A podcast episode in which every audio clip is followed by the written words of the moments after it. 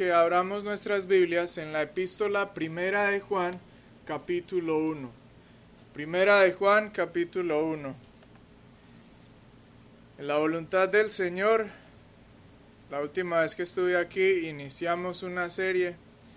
Este es apenas el segundo sermón que tendremos sobre Primera de Juan e iremos hasta donde el Señor nos lo permita. Primera de Juan entonces capítulo 1 y leeremos los versículos del 5 al 7. Primera de Juan capítulo 1 versículos del 5 al 7. Para leer la escritura quisiera pedirles el favor de ponernos en pie a modo de reverencia ante la palabra. Dice, este es el mensaje que hemos oído de él y os anunciamos Dios es luz y no hay tinieblas en él. Si decimos que tenemos comunión con Él y andamos en tinieblas, mentimos y no practicamos la verdad. Pero si andamos en luz, como Él está en luz, tenemos comunión unos con otros y la sangre de Jesucristo su Hijo nos limpia de todo pecado. Pueden sentarse. Vamos delante del Señor en oración.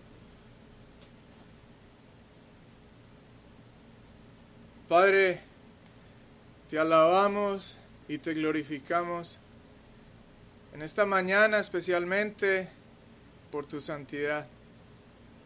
Cuando Isaías te vio, Señor, a través de esta experiencia que le permitiste tener, cuando él testificó, Señor, o presenció de los serafines, Señor, que cantaban, Santo, Santo, Santo, Jehová de los ejércitos. Su primera reacción fue decir, ay de mí, que soy hombre muerto. Pues eres un Dios que mora en luz inaccesible para nosotros. Es común para nosotros encontrar en la escritura y ver que los hombres se dicen unos a otros, nadie puede ver a Dios porque moriría. Señor, esta mañana glorificamos tu nombre por tu pureza y tu santidad. Rogamos que a través de la persona y la obra de nuestro Señor Jesucristo pueda ser propicio a nosotros en la oración que elevamos pidiendo tu iluminación para que abras nuestro entendimiento, Señor, a la forma en que la perfección y la pureza de tu carácter debe afectar las vidas de todos aquellos que se llaman a sí mismos hijos tuyos. Señor, ayúdanos mientras caminamos por estos versículos a ser transformados, Señor. Tu palabra tiene poder pero nuestra petición es que tu Espíritu Santo nos visite de forma especial y que nos permita a cada uno de nosotros tener un examen claro de cómo y dónde se encuentran nuestras almas con respecto al texto a exponer. Señor, en el nombre de Jesús, queremos también confesar cada pecado a través de la intercesión de nuestro Señor y Salvador Jesucristo. Y queremos pedirte, Padre, que nos permitas contemplar un poco de tu gloria. Hazlo, Señor, por favor.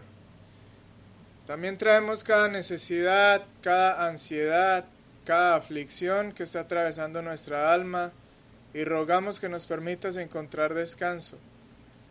Ayúdanos, Señor, a estar atentos a esta palabra y por favor considera extender salvación, Señor, en este lugar y extender madurez, solidez espiritual a todos aquellos que ya sean hijos tuyos.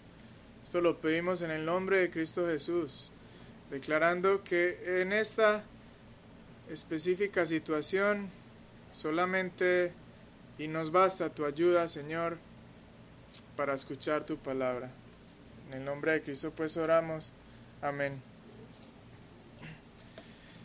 Bueno, como les dije antes, hermanos, este es el segundo sermón de una serie que tendremos sobre Primera de Juan. Avanzaremos hasta donde el Señor lo permita, pero quisiera que recordásemos algo sobre el libro como tal.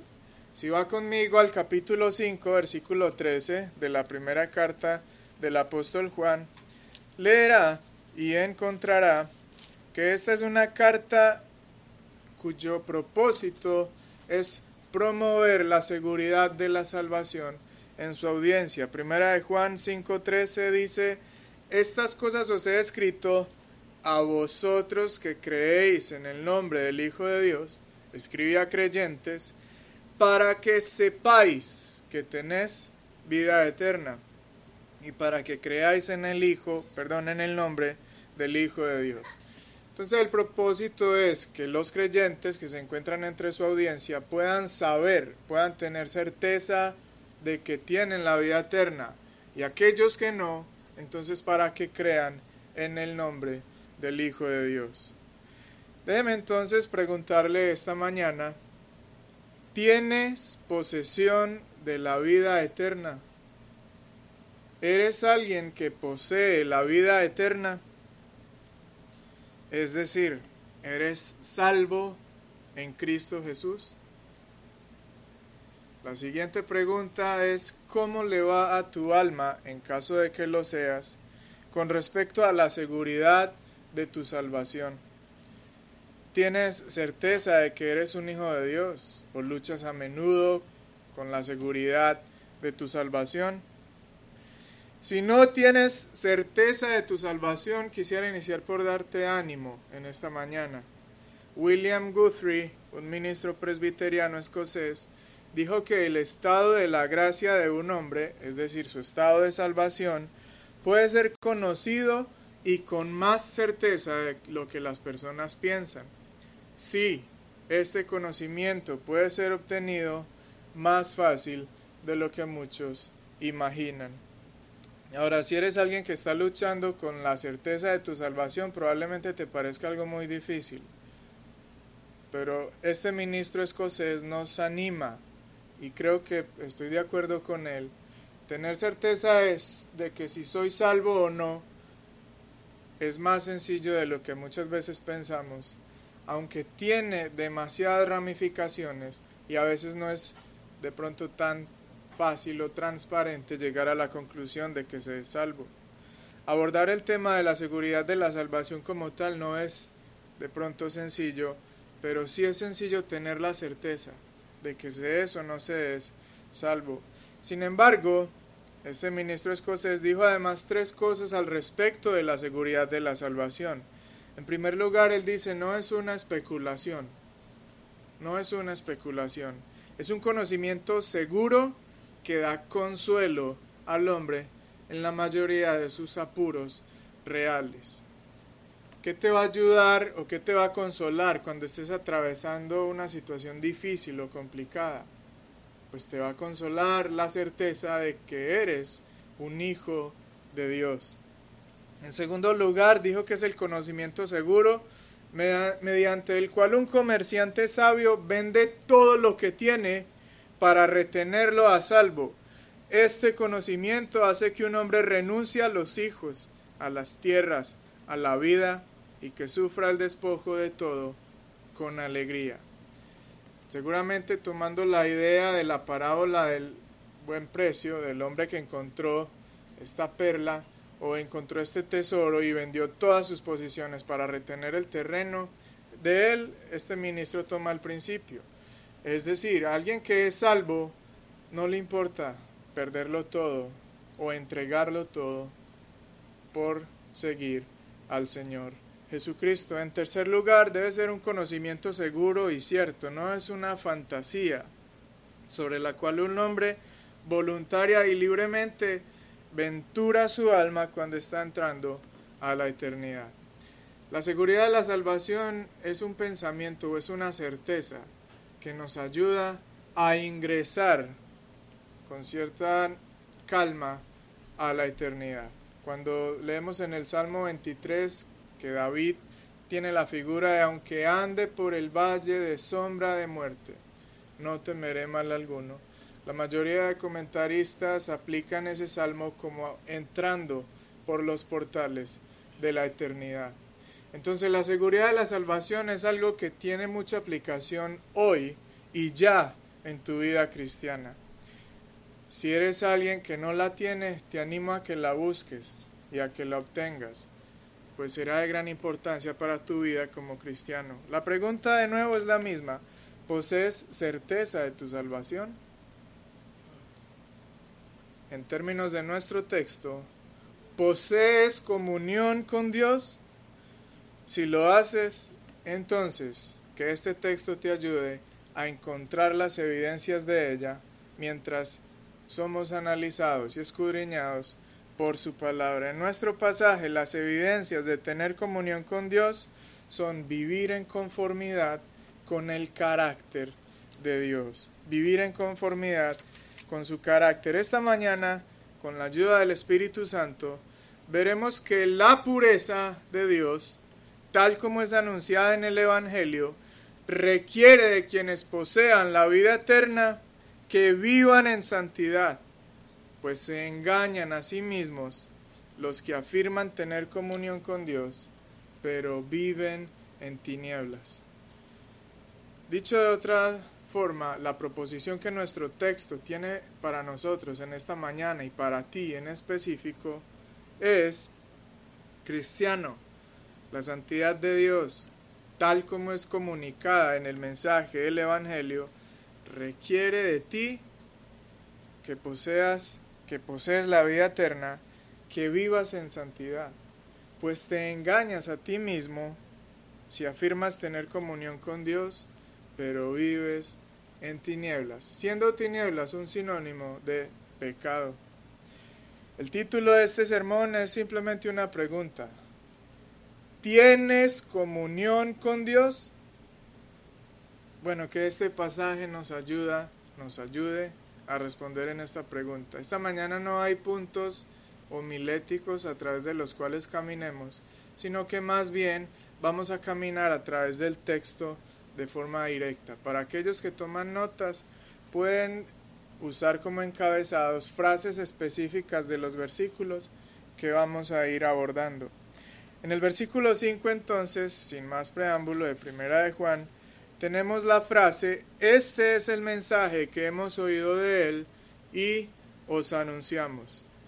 Lo que Juan hace aquí en este versículo es confirmar que su mensaje fue originado por comisión apostólica. Mire lo que dice, este es el mensaje que hemos oído de él.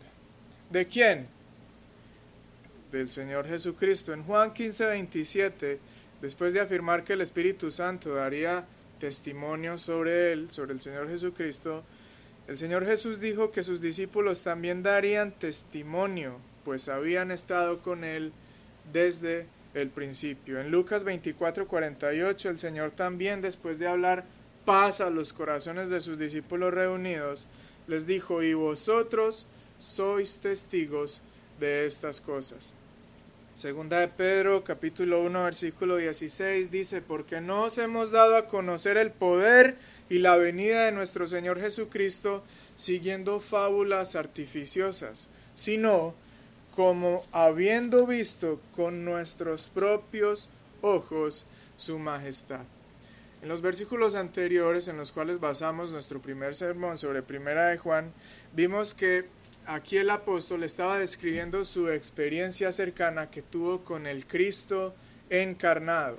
Recuerde que se debatía una idea falsa que argumentaba que Jesucristo no había tenido cuerpo humano, pero aquí Juan estaba diciendo lo que oímos, lo que vimos, lo que contemplamos, lo que palparon nuestras manos tocante al verbo de vida.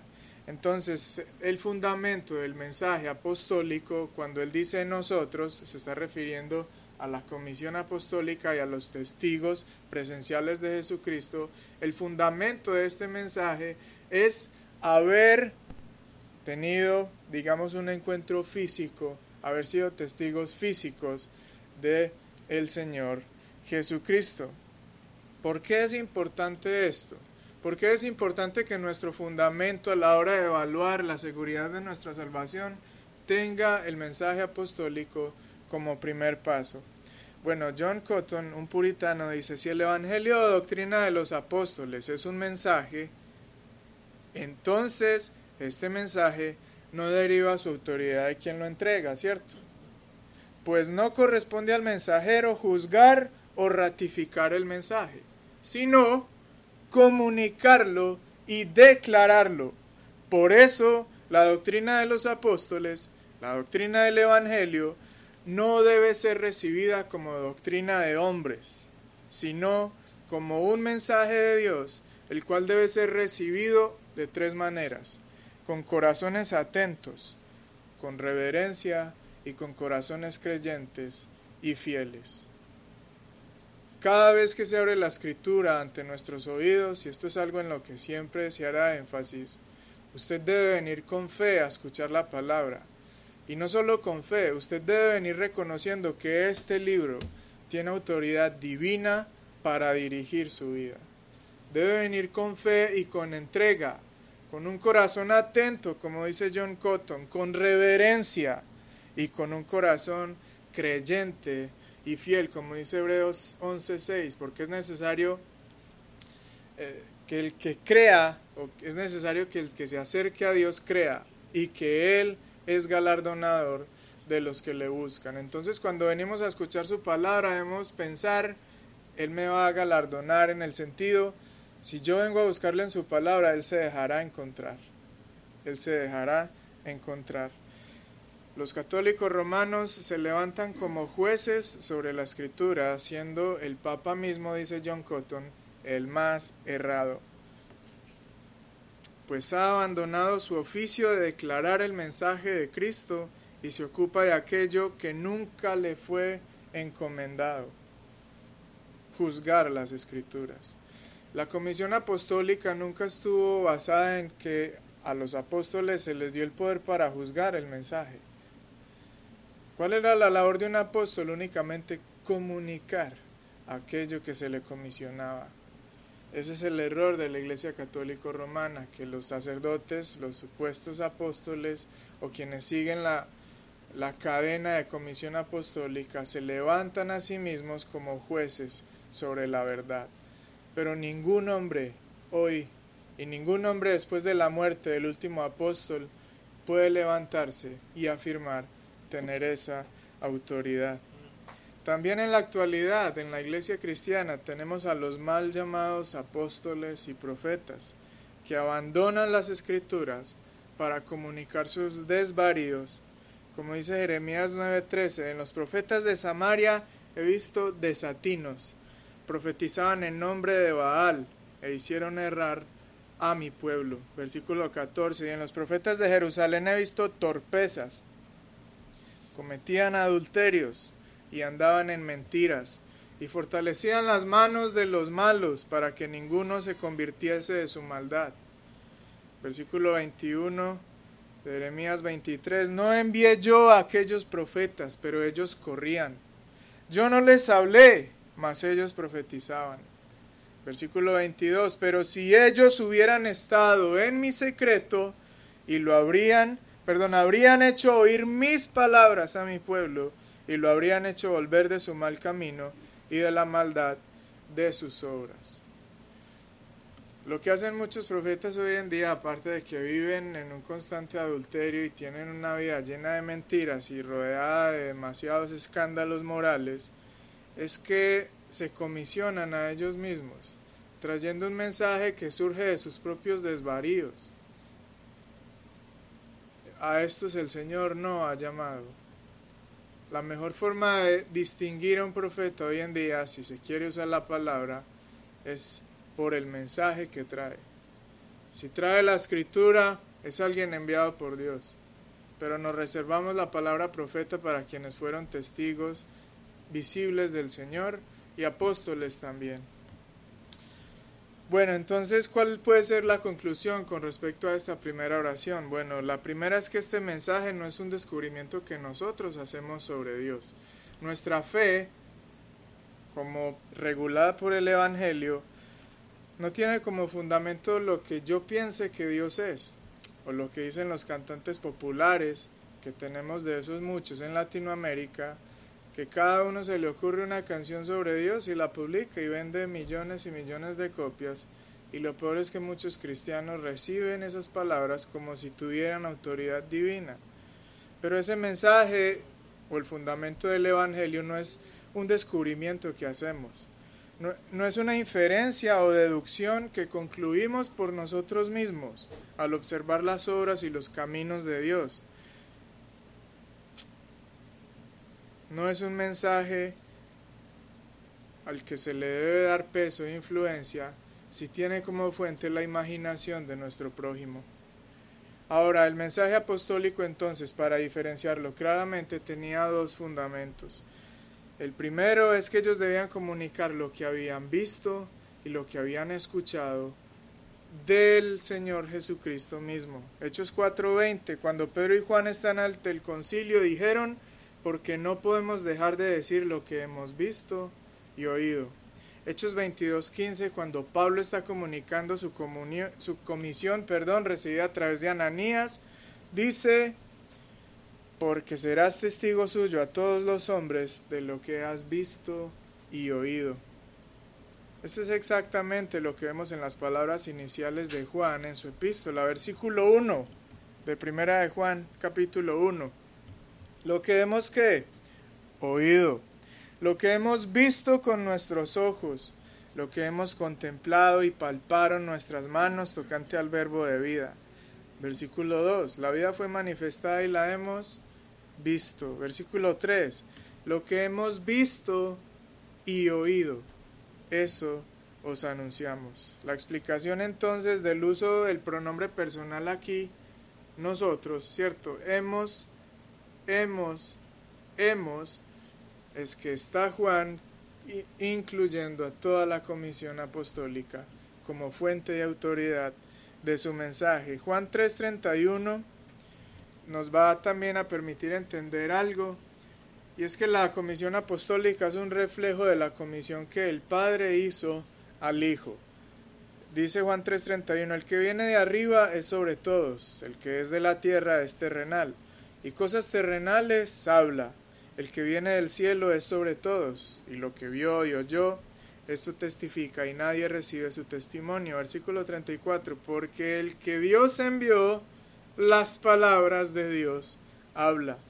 Juan 14, 7 dice, si me conocieseis, también a mi Padre conoceríais, y desde ahora le conocéis y le habéis visto. Entonces el mensaje apostólico no solo se centró en Cristo, ¿cierto? Sino en las cosas específicamente que los apóstoles vieron y oyeron de Jesucristo. Y ahora la pregunta es, ¿Cómo podríamos resumir o cómo nuestro texto de Primera de Juan resume lo que ellos vieron y oyeron de Jesucristo? Es la siguiente frase de nuestro versículo 5. Este es el mensaje que hemos oído de Él y os anunciamos. ¿Qué anuncian? Dios es luz y no hay ningunas tinieblas en Él. El mensaje apostólico no solo tuvo como centro al Señor Jesucristo, tuvo como centro también a la persona del Padre. El orden es así. Tenemos al Padre que para revelarse envía a su Hijo, como dice Juan 1.18, porque nadie ha visto jamás al Padre, sino Jesucristo, Él lo ha dado a conocer. Entonces tenemos al Padre que mora en luz inaccesible, que se revela por medio de su Hijo, ¿Qué hace el Hijo? Revelar al Padre, pero se lo revela a sus apóstoles a través de las cosas que dijo y que ellos vieron de él. ¿Qué tenemos al final? Tenemos a la comisión apostólica, tenemos a los apóstoles con un mensaje que recibido a través de Jesucristo es un mensaje centrado en Dios. Es un mensaje centrado en Dios. Entre las cosas que el Señor Jesucristo dijo, muchas, muchas tuvieron como centro, como propósito, dar a conocer y revelar al Padre. Juan 1.18, cierto, lo que dijimos, a Dios nadie le vio jamás. El unigénito Hijo que está en el seno del Padre, Él le ha dado a conocer. Por eso entonces, como conclusión, después de afirmar la autoridad y veracidad cristocéntrica del mensaje que el apóstol trae para la iglesia, él entonces prosigue para mostrar que su mensaje tiene a la persona de Dios el Padre como propósito central. Primera de Juan 4:14, allí el apóstol testifica sobre el Padre diciendo, y nosotros hemos visto y testificamos que el Padre ha enviado al Hijo, el Salvador del mundo. Entonces, mediante el ministerio del Señor Jesucristo, tenemos a los apóstoles testificando sobre Dios el Padre. ¿Y por qué? ¿Por qué se da eso en nuestro texto? Porque para comenzar a examinar la certeza que una persona pueda tener sobre su propia salvación, tenemos que empezar por el principio. ¿Qué es lo que cree? ¿Qué es lo que piensa esa persona sobre Dios el Padre? La forma en que el texto de hoy analiza o examina nuestra salvación es a través de una perspectiva correcta que el cristiano tiene sobre Dios, quien en última instancia es su Padre. El primer elemento que vimos en el último sermón de cómo es puesta a prueba la fe en el Señor es a través del entendimiento del Señor Jesucristo. En esta mañana vemos que el entendimiento de Dios el Padre es crucial, es crucial. ¿Cuál es el mensaje apostólico entonces? Dios es luz. ¿Por qué el apóstol comienza con el carácter o atributos de Dios el Padre? Si su propósito es poner a prueba si su audiencia tiene posesión de vida eterna y hacer que tomen posesión de ella quienes no lo tengan, Esa respuesta la encontramos entonces en la segunda parte, muchas gracias, del versículo 5. Gracias.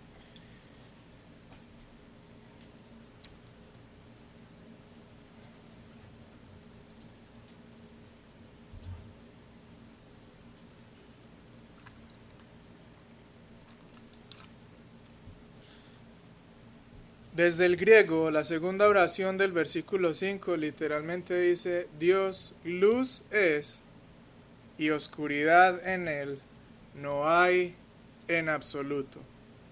Aquí el apóstol Juan emplea la dualidad de luz versus tinieblas para afirmar la pureza moral de Dios y su carencia de imperfecciones morales.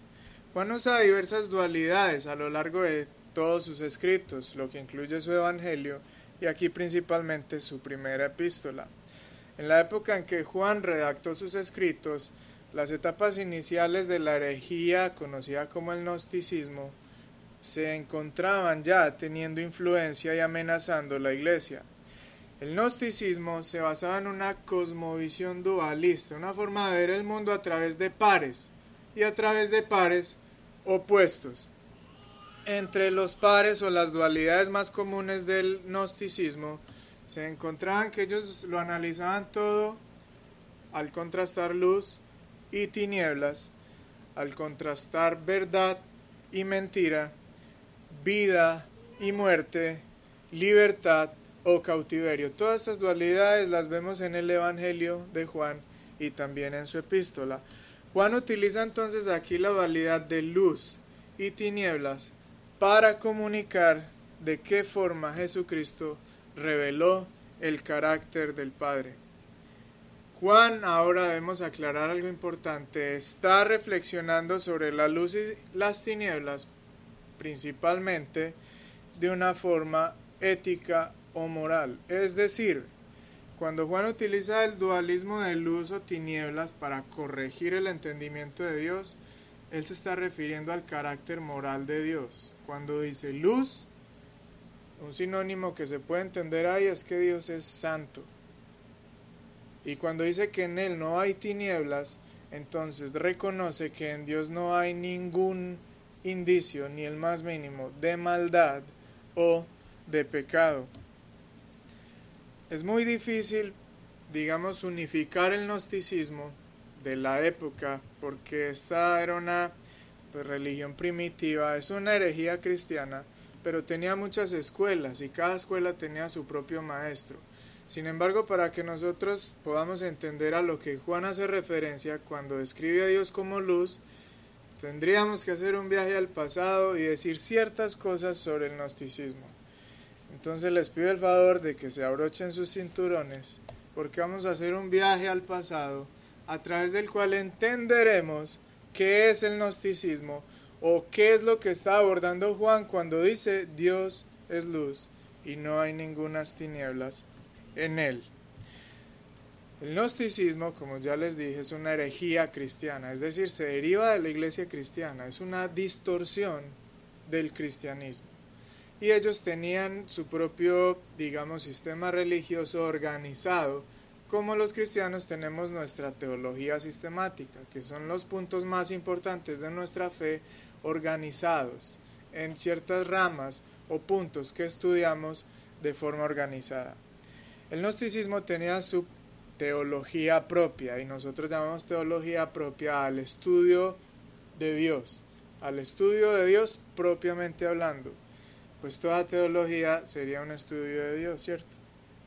Pero entonces, de acuerdo con el historiador Philip Schaff, los gnósticos entendían que su Dios era un ser primitivo y absoluto, que era un abismo insondable, encerrado en sí mismo. De nuevo les pido su atención porque vamos a describir esta herejía y allí entenderemos a qué se refiere Juan cuando dice Dios es luz. Listo. Todo esto hay que entenderlo, hermanos, para que podamos comprender el sentido de nuestro pasaje. Entonces, ¿cómo es el Dios gnóstico? Es un ser primitivo y absoluto, es un abismo insondable, contenido en sí mismo, sin principio, es innombrable y es incomprensible. Le llaman los gnósticos el eón original. ¿Qué es el eón original? El eón original es la suma de todas las ideas y poderes espirituales.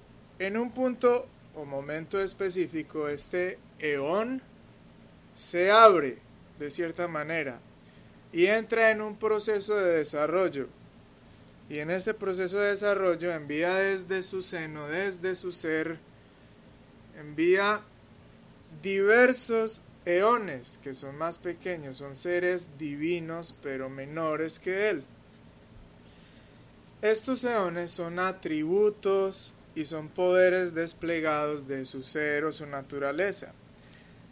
Son descritas como las ideas del mundo espiritual eterno, tales como la mente, la razón, la sabiduría, el poder, la verdad y la vida. Cuanto más se alejan estos pequeños eones del ser primitivo y absoluto, cuanto más lejos estén de él, pues digamos de cierta manera más pobres y débiles se convierten. Esto es importante porque el león que más se alejó de este Dios primitivo y absoluto fue el último eslabón de la cadena de poderes divinos y fue quizá demasiado débil para mantenerse en el mundo ideal y presa de una pasión pecaminosa.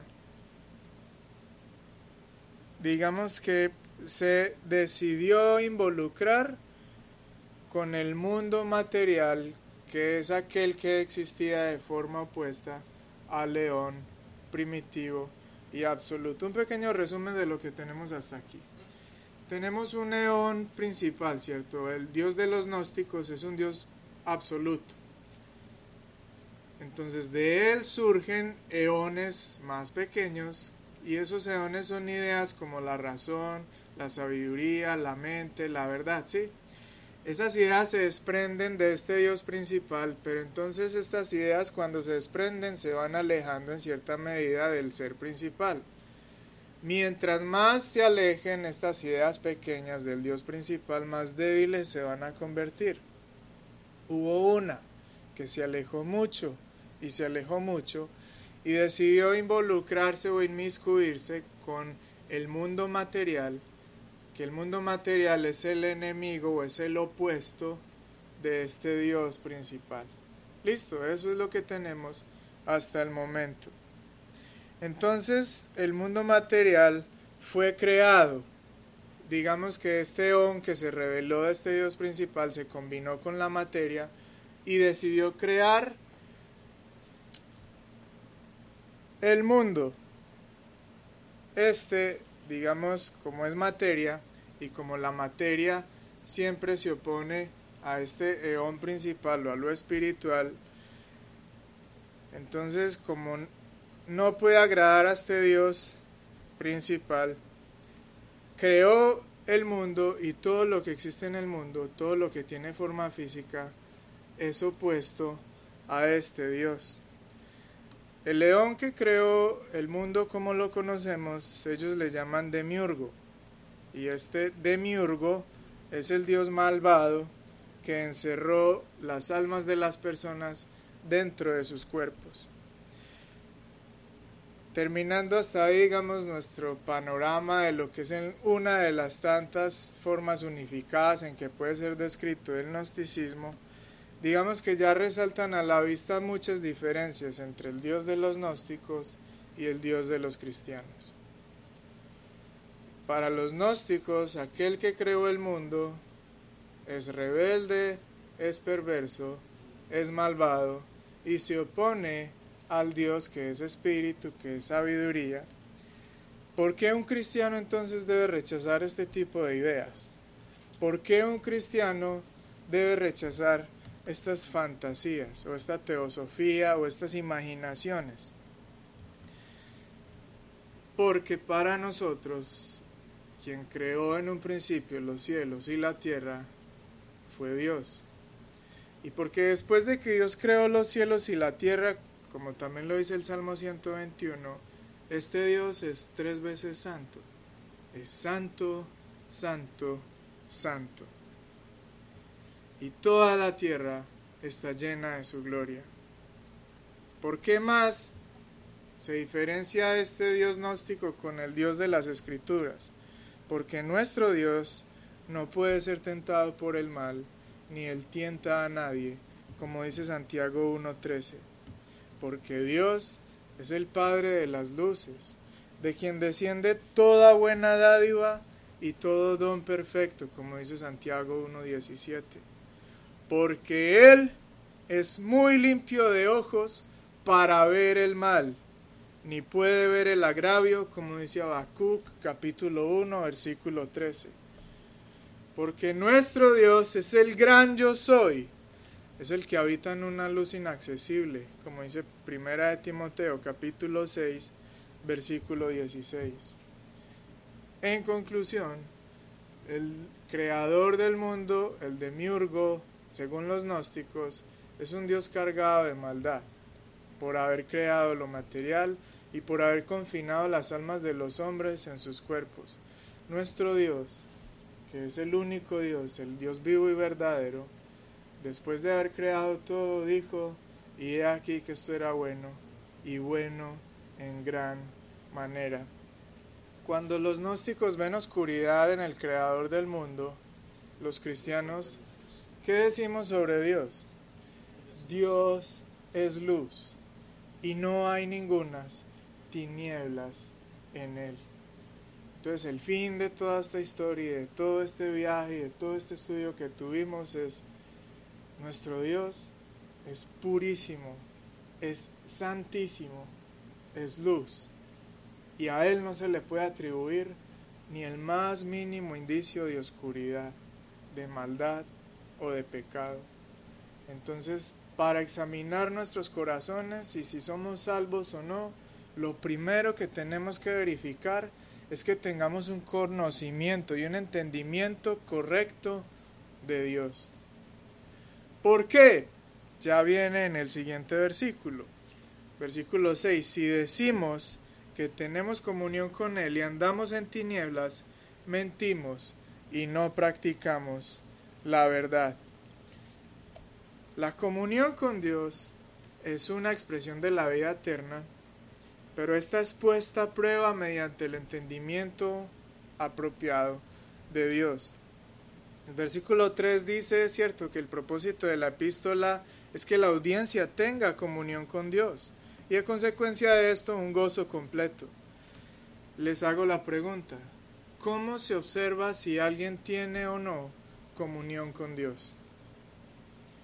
Bueno, todo aquel que tiene comunión con Dios debe andar conforme es el carácter de Dios. Como Dios es luz, todo aquel que tiene verdadera comunión con Dios anda en la luz. Quien dice tener comunión con Dios y anda en tinieblas y anda en pecado, miente y no practica la verdad. A los niños y a los jóvenes que están aquí presentes, digamos que una de las ilustraciones que podría ayudarnos a entender esto es el contraste entre el agua y el aceite, ¿cierto? Tienes en un mismo recipiente dos elementos, agua y aceite, y siempre va a ser muy clara la diferencia. El más denso se va a ir para abajo, pero estos dos nunca se van a mezclar. Un cristiano, un cristiano verdadero, una persona que anda en luz, va a reflejar el carácter de un Dios que no puede mezclarse con las tinieblas.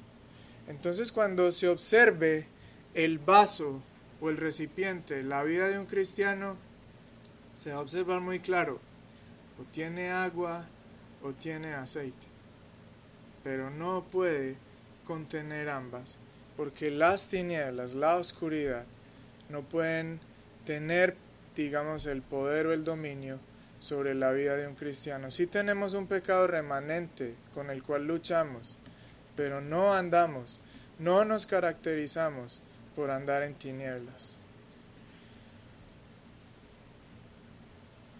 Un autor dice, existen condiciones que regulan la comunión con Dios. Y además de la condición doctrinal indicada anteriormente, también hay una condición moral originada en el carácter de Dios. Entonces, si yo tengo un conocimiento correcto de Dios, pues ese es el primer paso para evaluar la seguridad de mi salvación.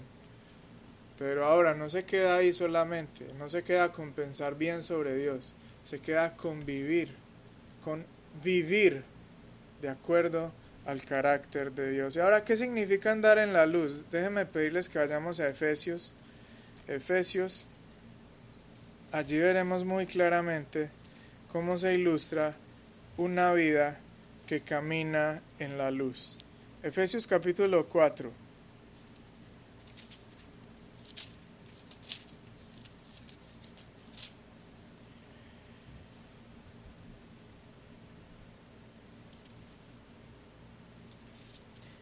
Puede ser desde el versículo 17. Esto pues digo y requiero en el Señor, que ya no andéis como los otros gentiles, que andan en la vanidad de su mente, teniendo el entendimiento entenebrecido, ajenos a la vida de Dios por la ignorancia que en ellos hay, por la dureza de su corazón, los cuales después que perdieron toda sensibilidad se entregaron a la lascivia para cometer con avidez toda clase de impureza. Mas vosotros no habéis aprendido así a Cristo, si en verdad le habéis oído, y habéis sido por él enseñados conforme a la verdad que está en Jesús. En cuanto a la pasada manera de vivir, despojados del viejo hombre que está viciado conforme los deseos engañosos, y renovados en el espíritu de vuestra mente, y vestidos del nuevo hombre, creado según Dios, en la justicia y santidad de la verdad. Ahí ya comienza a dar unos imperativos, versículo 25, por lo cual desechando la mentira, hablad verdad, cada uno con su prójimo, porque somos miembros los unos de los otros. Airaos, pero no pequéis, no se ponga el sol sobre nuestro enojo, ni deis lugar al diablo. El que hurtaba, no hurte más, sino que trabaje haciendo con sus manos lo que es bueno, para que tenga que compartir con el que padece necesidad. Ninguna palabra corrompida salga de vuestra boca, sino la que sea buena para la necesaria edificación, a fin de dar gracia a los oyentes. Y no contristéis al Espíritu Santo de Dios, con el cual fuisteis sellados para el día de la redención. Quítense de vosotros toda amargura, enojo, ira, gritería y maledicencia y toda malicia. Antes sed benignos unos con otros, misericordiosos, perdonándoos unos a otros, como Dios también nos perdonó a vosotros en Cristo. Versículo 1 del capítulo 5. Esto es lo que dice, o esta es la forma en que se distingue a una persona que tiene comunión con Dios. Sed pues. Mire que en general encontramos ser imitadores de Cristo, ¿cierto? Ser imitadores de Pablo, del autor humano o apostólico que escribe. Mire lo que dice ahí. Sed pues imitadores de quién? De Dios, como hijos amados. Salte hasta el versículo 8 de este capítulo 5, porque en otro tiempo erais qué? Tinieblas, mas ahora sois luz en el Señor. Andad como hijos de luz. Entonces Efesios 4 y Efesios 5 nos dan toda una descripción a través de la cual nosotros podemos examinar nuestra vida para saber si nos encontramos andando en la luz. Finalmente tenemos aquí nuestro versículo 7 en primera de Juan capítulo 1, pero si andamos en la luz, como Él está en luz, tenemos comunión unos con otros y la sangre de Jesucristo nos limpia de todo pecado. Cuando el cristiano anda en luz, no solo muestra que tiene comunión con Dios, sino que tiene también comunión con aquellos que verdaderamente andan en la luz. En las iglesias hay distintas clases de personas. Dentro de la categoría más amplia tenemos asistentes a la iglesia. Aquí todos somos asistentes a la iglesia. Ahora, dentro de los asistentes a la iglesia tenemos creyentes e inconversos, ¿cierto? Aquí hay personas que son creyentes, pero también hay personas que quizá no lo sean. Nadie puede asegurar eso, solo Dios y aquella persona que conoce su corazón. Y por eso estamos en la búsqueda de que Dios nos permita saber si somos y no, y qué debemos hacer, qué debemos hacer si no lo somos. Es evidente que dentro de la iglesia no todas las personas tienen comunión con Dios. No todas las personas caminan y andan en la luz. Dentro de los inconversos hay también varios grupos de personas. Vamos a ver cuál de estas descripciones nos lee o lee a aquel que sea inconverso que no haya nacido de nuevo, que no posea la vida eterna. Hay quienes se reconocen a sí mismos como inconversos y amantes de las tinieblas, pero por una u otra razón asisten a la iglesia. Con estos, pues, el verdadero creyente no tiene mucha comunión. Lo que hace el verdadero creyente con este tipo de asistentes a la iglesia es orar y orar y orar para que esta persona llegue al conocimiento salvífico de Dios porque los hay. Hay asistentes a la iglesia que no tienen o que no quieren tener nada que ver con el Señor. Pues qué pesar, ¿cierto? Hay que orar fuertemente por ellos para que el Señor toque sus corazones. Ahora, también dentro de los inconversos, hay quienes buscan con un corazón honesto tener comunión con Dios, pero oran para que el Señor los purifique a través de la sangre de Cristo, es decir, son inconversos, pero se encuentran en una búsqueda del Señor. Se encuentran asistiendo y se encuentran rogando a Dios que de una vez por todas y que de una manera definitiva toque sus corazones o salga de Cristo virtud, como salió con la mujer que tenía flujo y que pueda esa persona descender a su casa siendo justificada. Por este tipo de personas también se ora para que el Señor en un momento específico y ojalá sea pronto salve y escriba sus nombres en los cielos. Dentro de los inconversos, también hay inconversos que afirman ser cristianos, ¿cierto? Ahora está el inconverso que sabe que es inconverso y no le importa ser inconverso, pero va a la iglesia. Está el inconverso que sabe que es inconverso, pero se encuentra con un corazón deseoso, respondiendo a los llamados que el Señor hace o tratando de responder a los llamados que el Señor hace. Ahora hay otro tipo de inconversos, Y esos son los inconversos que afirman andar en la luz, que afirman ser creyentes, pero que en el fondo es evidente que su amor por las tinieblas no les permite tener comunión alguna con el Señor. Déjeme ilustrarlo con este punto. Y con este punto pues también damos el, el tema de este versículo.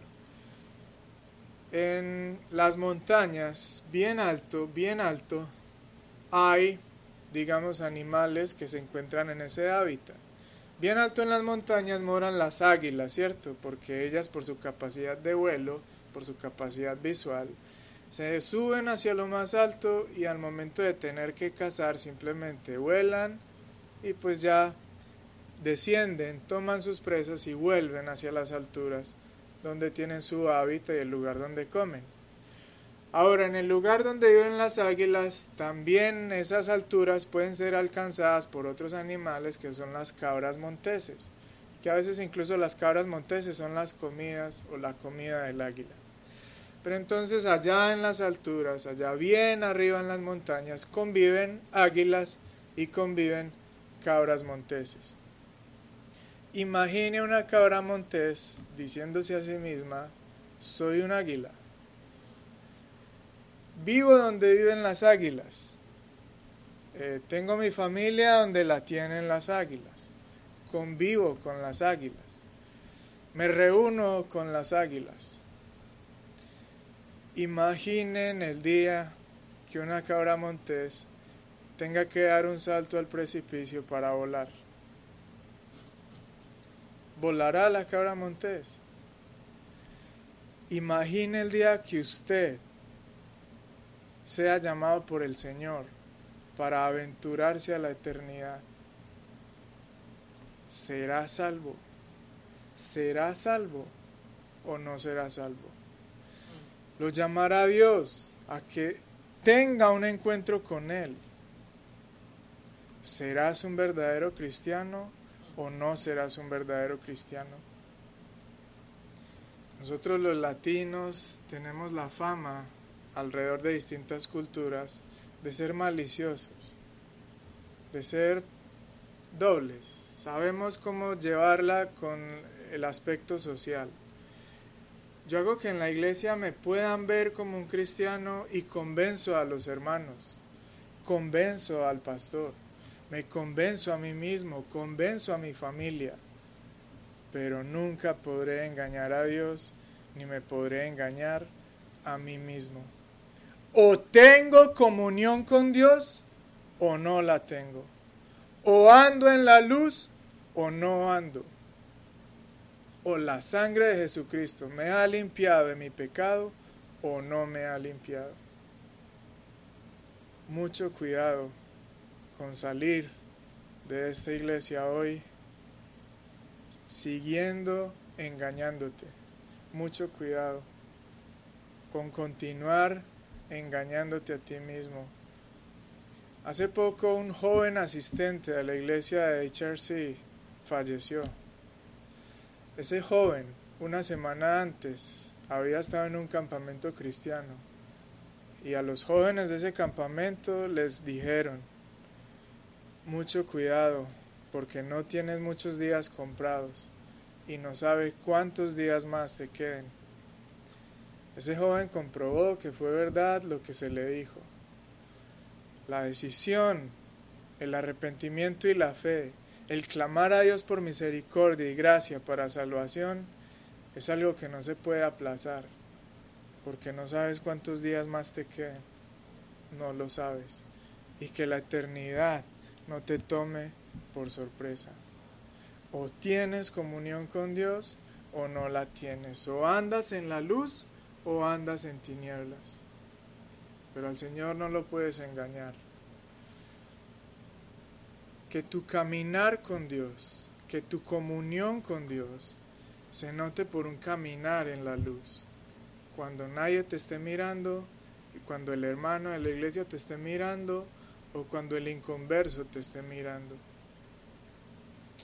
Que tu caminar sea claro y que tu caminar apunte a un Dios que es luz y un Dios en el cual no hay tinieblas en absoluto. Vamos a orar. Señor, en el nombre de Jesucristo, quisiéramos rogar que tú puedas obrar en nuestros corazones. Que tomes a aquellos que asisten a este lugar y que no son salvos y que sacudas su corazón y que sacudas su mente y que hagas que piensen seriamente sobre la eternidad, Señor. Por favor, Señor. Que la eternidad pueda hacerse patente para todos aquellos que están en este lugar. Que aquel que es inconverso no pueda conciliar su sueño que aquel que es inconverso no pueda dormir y que los terrores de una eternidad lejos de ti le alcancen, Señor, y que le guíen hacia ti a buscar su perdón, a buscar tu salvación, Señor. Que tu santa ley convenza de pecado, Señor, de justicia y de juicio mediante la obra de tu Espíritu Santo a todo aquel que no sea un verdadero Hijo tuyo obra salvación, Señor. Por favor, Padre, permítenos ver que tu mano no se ha acortado y que eres un Dios que todavía está en la obra y en el asunto de salvar y redimir almas. Que todo aquel que no tenga la salvación y que se pregunte si habrá salvación para mí pueda mirarte a ti como un Dios dispuesto y misericordioso a tocar con virtud, Señor, las almas pecadoras que se encuentren aquí. Que tus hijos también, Señor, puedan ser examinados a través de este texto. Que tus hijos, oh Padre, puedan tomarse con seriedad el asunto de examinar si hay o no certeza de salvación en sus almas que los cristianos que estén siendo cautivos por un pecado en específico puedan entonces recibir un llamado de atención, Señor, para que sepamos y entendamos que un cristiano, que un hijo tuyo no puede ni debe andar en tinieblas. En el nombre de Cristo Jesús rogamos, Señor, que todo esto que se ha dicho sobre el fundamento del mensaje apostólico pueda tener efecto y que nuestros oídos estén siempre atentos cada vez que las palabras de Jesucristo o cada vez que tu palabra del Antiguo Testamento, cuyo objeto central también es Jesucristo, puedan ser expuestas, que vengamos creyendo que hay para nosotros. Señor, de igual manera oramos para que nos des un entendimiento ortodoxo y correcto de ti porque hoy en día, Señor, muchas religiones afirman muchas cosas sobre ti que no son verdad. Y nosotros como cristianos a veces las creemos, las recibimos sin discernir, Señor. Ayúdanos a entender que nuestro entendimiento, que nuestro intelecto es una parte importante del alma a la que tú llamas a renovarse constantemente y a renovarse nuestro entendimiento de ti. Señor, ayúdanos a tener un entendimiento correcto de ti sobre el cual podamos fundamentar una correcta práctica, una vida moralmente apropiada con tu carácter. Por favor, Señor, que a nuestros ojos sea totalmente ilógico vivir en tinieblas, sabiendo que tú eres un Dios de luz. Por favor, Señor, para terminar de nuevo, Considera orar salvación en los corazones de aquellos en los que todavía no lo has hecho, Señor. Por favor, Señor. Ten misericordia de estas almas que se engañan a sí mismas y que continúan sufriendo a través de su pecado, Señor. Te lo pedimos en el nombre de Cristo. Amén.